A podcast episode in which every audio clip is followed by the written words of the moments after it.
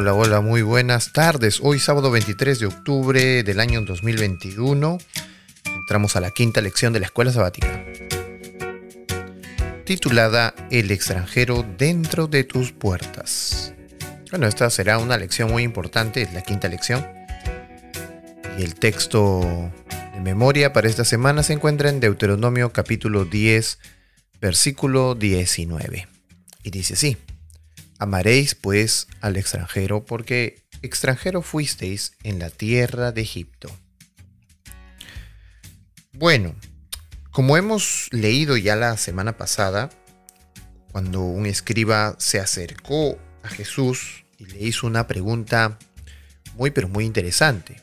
Vamos a Marcos, capítulo 12, versículo 28. Y ahí dice así, acercándose uno de los escribas, que los había ido, oído disputar y sabía que les había respondido bien, se acercó a Jesús y le preguntó, ¿cuál es el primer mandamiento de todos?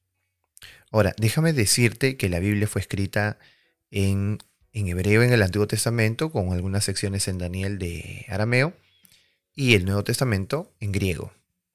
Ahora, cuando analizamos esta pregunta, ¿cuál es el primer mandamiento de todos? En la mente del escriba están los diez mandamientos. ¿Ok? ¿Por qué? Porque los escribas eran expertos en el conocimiento de la ley, en la interpretación y en los comentarios de la ley. Por lo tanto, ellos conocían muy bien los diez mandamientos, incluso se los sabían de memoria, como algunos de nosotros también lo sabemos, ¿verdad? Entonces, eh, él se acerca a Jesús y le preguntaba sobre el mandamiento principal. Las palabras que se utilizan aquí en la pregunta es prote pasón entole.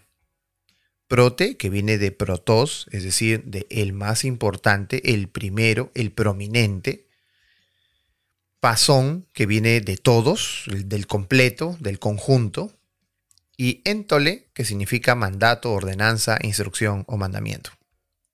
Entonces, él le pregunta, prote pasón entole, ¿cuál es el primero, el, el que encabeza todos los demás mandamientos? Ah, buena pregunta la de este escriba. Y bueno, lo importante de este texto no es la pregunta del escriba, aunque tiene cierta relación con la respuesta, lo vamos a ver dentro de un momento.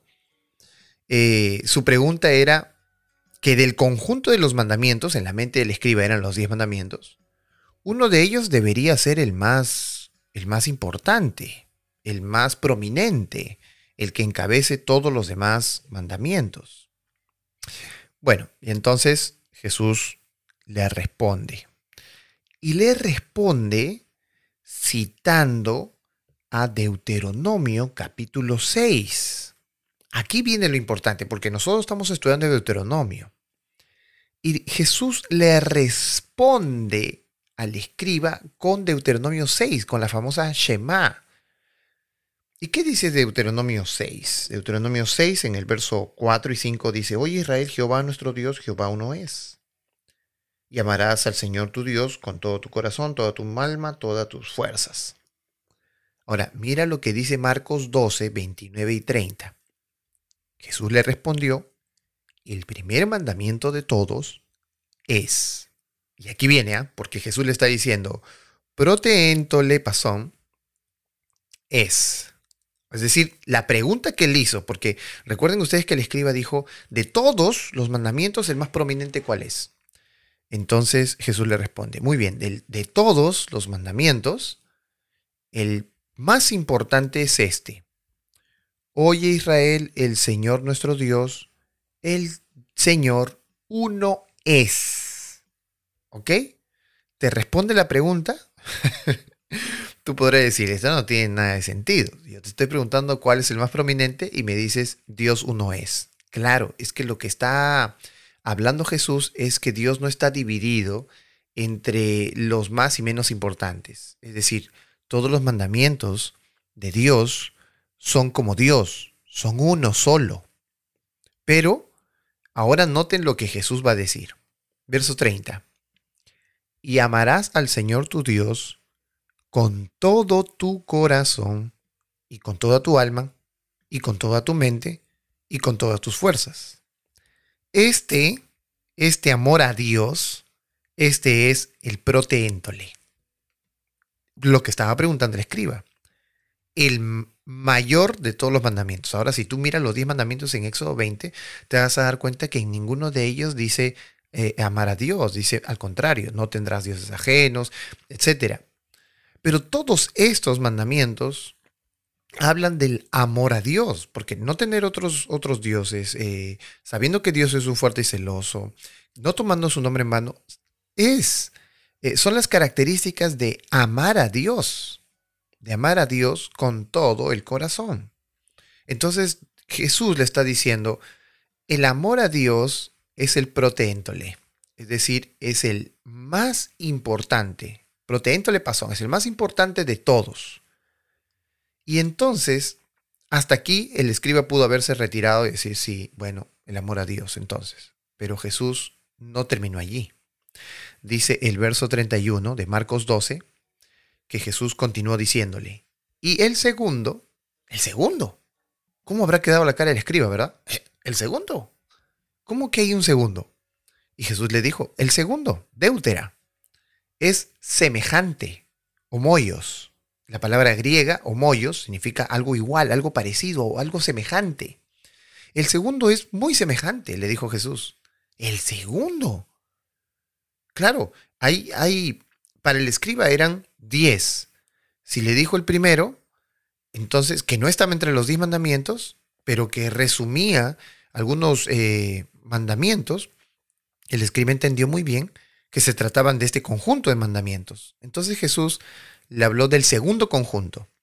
Amarás a tu prójimo como a ti mismo. El no robar, el honrar a los padres, el no codiciar, el no matar, es, es, son las características, son el detalle de amar al prójimo. Así que nosotros podríamos decir como Pablo, resumiendo los diez mandamientos, encontramos dos mandatos muy grandes que en realidad no son dos, sino que son uno semejante al otro, que vienen de una sola raíz, el amor. Jesús conectó el amor a Dios y el amor al prójimo como un solo mandamiento. Pero la pregunta del escriba era, ¿cuál es el principal, el prominente? Y Jesús le dijo que entre esos dos mandatos, de amar a Dios y amar al prójimo, el más prominente es el amor a Dios. Amarás a tu prójimo como a ti mismo, le dijo Jesús, y luego termina diciéndole, no hay otro mandamiento mayor que estos. Ahora, aquí viene lo interesante, que Jesús ya no usa eh, prote, entole, pasón, no panzón por si acaso, es pasón, sino que Jesús dice, meison, teuton ale, entole ouk esti. ¿Qué significa esto? Meison viene de la palabra megas, es decir, el más grande. Entonces cuando Jesús dijo, no hay otro mandamiento mayor que estos, Jesús le está diciendo, no hay proteéntole, no hay un prominente, hay uno mayor. O sea, los dos son mayores, pero dentro de los dos hay un proteéntole, es decir, hay un prominente, el amor a Dios. ¿Y cuál es el segundo? El amor al prójimo. Pero los dos son los más grandes mandamientos. Los dos son el gran mandamiento. Y más allá de otro mandato, no hay. ¿Y cuál es entonces el mandamiento más grande? El amor. Cuando uno ama a Dios, ama a su prójimo, que era el problema de los judíos. Ellos no querían amar a los samaritanos por todo el detalle histórico que conocemos. No, no, querían amar ni siquiera a los gentiles, por lo tanto no les predicaban la palabra y cuando Jesús vino empezó a predicarle a ellos. Y ese era el reclamo con Jesús. ¿Por qué les daba a ellos las palabras que pertenecían al pueblo de Israel? Porque recuerden ustedes que el amor, el amor desenvolvía todo el carácter de Jesús y su labor. Amor a Dios. Él amaba a Dios, pero sobre todo también amaba al prójimo. Nadie que diga que ama a Dios puede dejar de lado el amor al prójimo. Y no solo estoy hablando de que entre hermanitos de la iglesia nos amemos. sino que amemos a aquellos que no son de la iglesia, los que están afuera, los que están en la calle, eh, aquellos que viven debajo de un puente. El mandamiento más grande es que nosotros amemos a Dios y amemos a los demás. Y en eso consta el más grande mandato que Dios nos haya dado. Y Jesús dijo que no había otro más que eso. Y, y, ¿saben qué? Lo más interesante es que Jesús citó Deuteronomio 6. Es decir, ellos conocían claramente cuál era el mayor mandamiento. Que Dios te bendiga en esta tarde y que al estudiar esta lección del extranjero dentro de tus puertas, cuando leímos Deuteronomio 10, 19, dice, amaréis pues al extranjero, obviamente no era algo extraño, no era algo raro. Dios deseaba que amemos y es lo que nosotros tenemos que hacer. Ahora nos toca practicarlo. Que Dios te bendiga, saluda a tus vecinos, a tus amigos, a tus compañeros de trabajo y diles que hay un Dios de amor que ha impresionado tu corazón y que tú también estás dispuesto a amarlos y a mostrar ese amor de Dios en la vida diaria. Que Dios te bendiga. Nos vemos el día de mañana.